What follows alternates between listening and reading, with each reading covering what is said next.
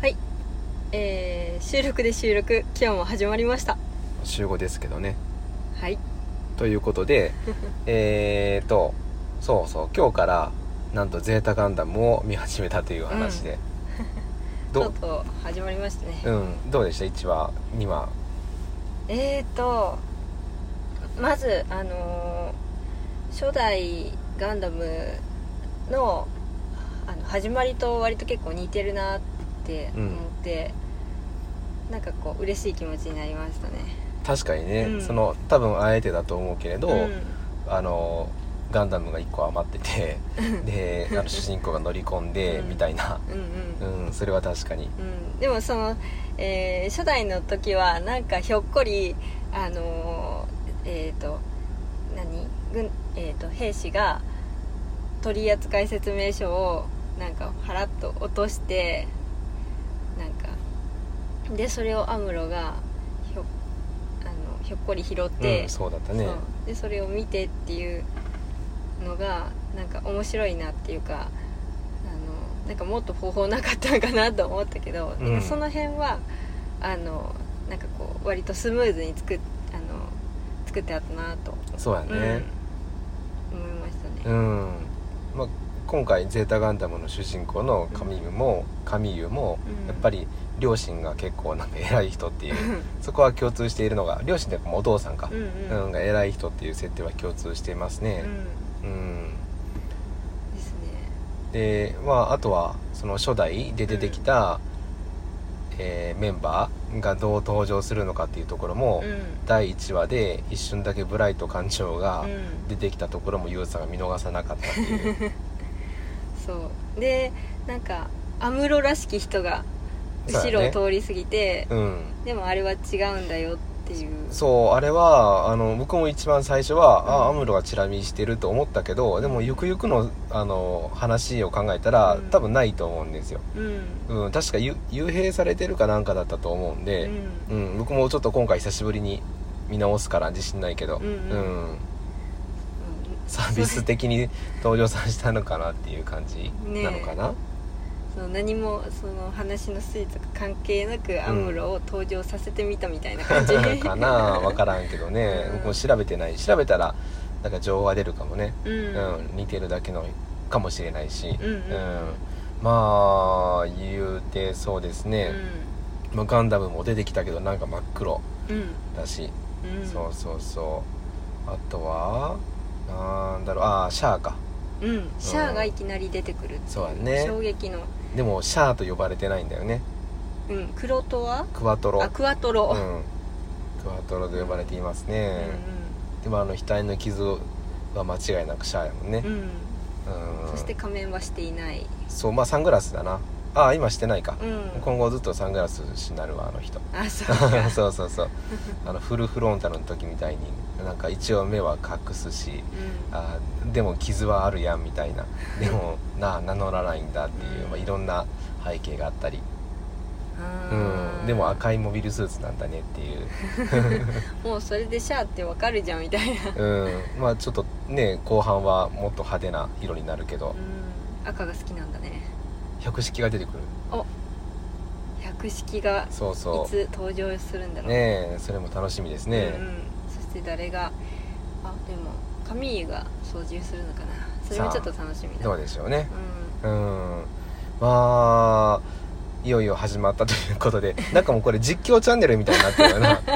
そうだねペースはしかもこっちのペースだし見た日だけ喋るみたいな そうだよねでもほんまはそうだなうんうん、それでもいいかもしれないなうんうんそのうち本当にガンプラ買い始めるわうん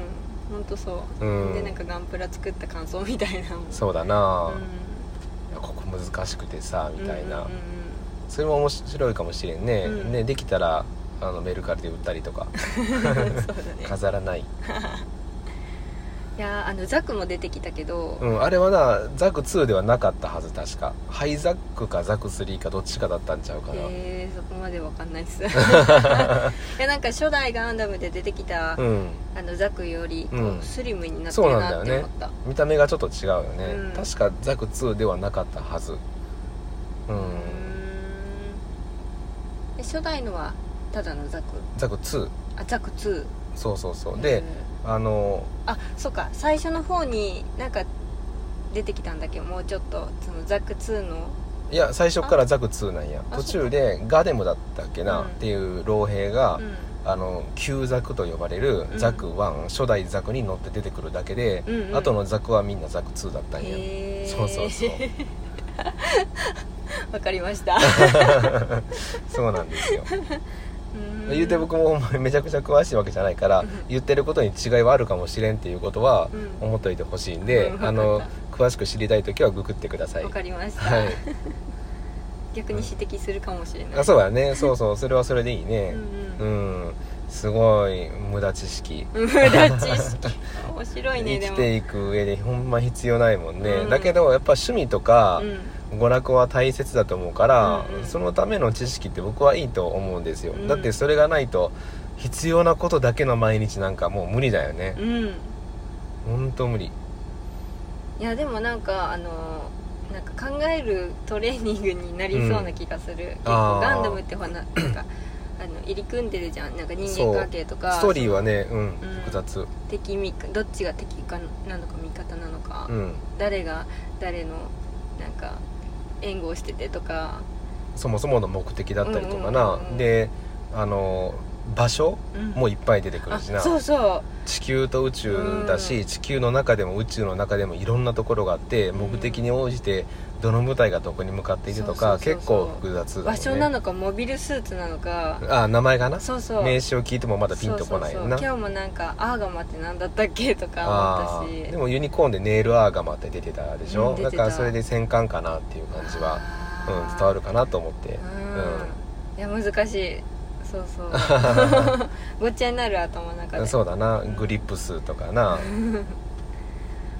グリップススはそうそうそうあのそうグリーンノアをグリップスって言えやみたいな感じの表現とかもあったよな、うん、あの辺もう本当になんグリ脈絡ーンノアのノアはあグリーンはオアシスだったっけなグリーンノアだったっけなでもグリーンノアって出てきたけどそうやんなあれはブライトノアのノアです違かう違う違う違う違いますよあれは、そね、うかコロニーだったはずやで、うん星かコロニーかの名前でグリーンノアをあれじゃうコロニーちゃうかなうーんそううか、んまああの間違いがあるかもしれんからあの気づいた人はコメント欄に 打ってもらえたら大変ありがたいけ どそんな、ね、影響力もないわけで、自分たちで補足を打つしかない うんいやでも楽しいですね今回のああ楽しトい、ークうん、やっぱ共通の趣味があるっていうのはいいよねうんん今日は金曜日だからまた来週までお預けだし、うんでも月曜日はうん「鬼滅」を見ないといけないんだよね、ああそうだったそう始まるから無限列車編の第1話が、うんだから「鬼滅」をいやちゃうわゼータを1話見て「鬼滅」を1話見る感じかなう、んうんですねねしかも見たことない話だもんね1話で多分、うんうんそうそう単行本で原作でしかそうだよねうんそうだよ単行本にもない話だからねいやうんあない多分あれやで、あのー最初に、えー、と煉獄さんを胡蝶さんが見送るシーンは原作ではあってあ、そっおか気をつけてっていうあのう辺じゃないうんかな、うん、見てみないとわかんないね、うん、だったような気がするけど、うんうんあみまあ、見てみないとわからないですね、うんうんまあこうやって趣味の楽しみのある生活を、うんうん我慢してこういうことをしない毎日、うんで仕事を一生懸命してそれに追われる毎日が正しいわけではないはずだから、うんうんそのバランスは自分たちで組み立てていけるし、ううんこの時間が確保できるように趣味の時間が確保できるようにんうん仕事はコントロールしていけるようにしていきましょうか、うんうんうん、でそのためにそのためにでもないけど固定費もう去年から比べたら固定費がめちゃくちゃ落ちてるんや、そうだもうねこの固定費が少ないっていうのは、うんその日々の,、うんあの時間のコントロールルーティンのコントロールするには生き方をデザインするには、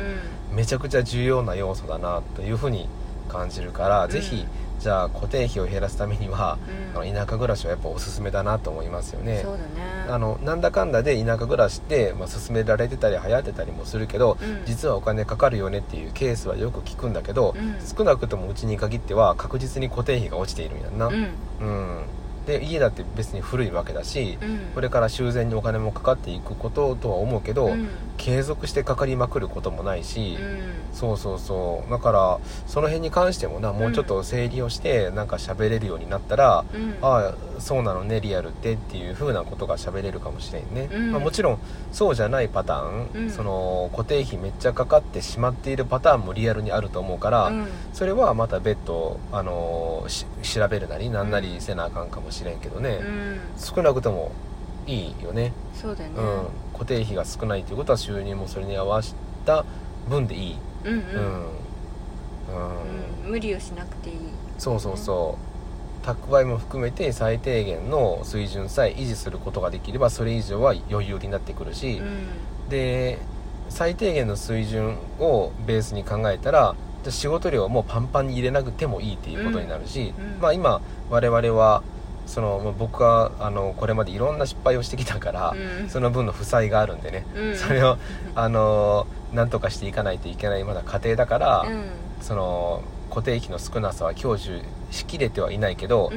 んでもそれを踏まえても楽やんな、そうだねうん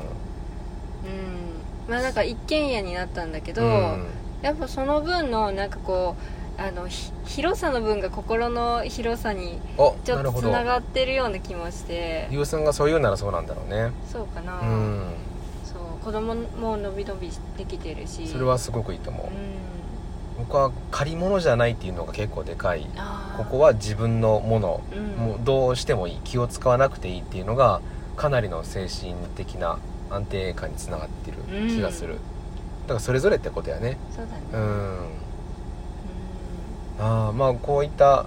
えー、と実際に暮らしているいて分かることうんとかもまた継続して喋っていけるようにしてみましょうそうですねはいでは今日は、えーと「ゼータガンダムを見始めたよ」っていう話から、うんえー田舎暮らしの固定費の話でした、うん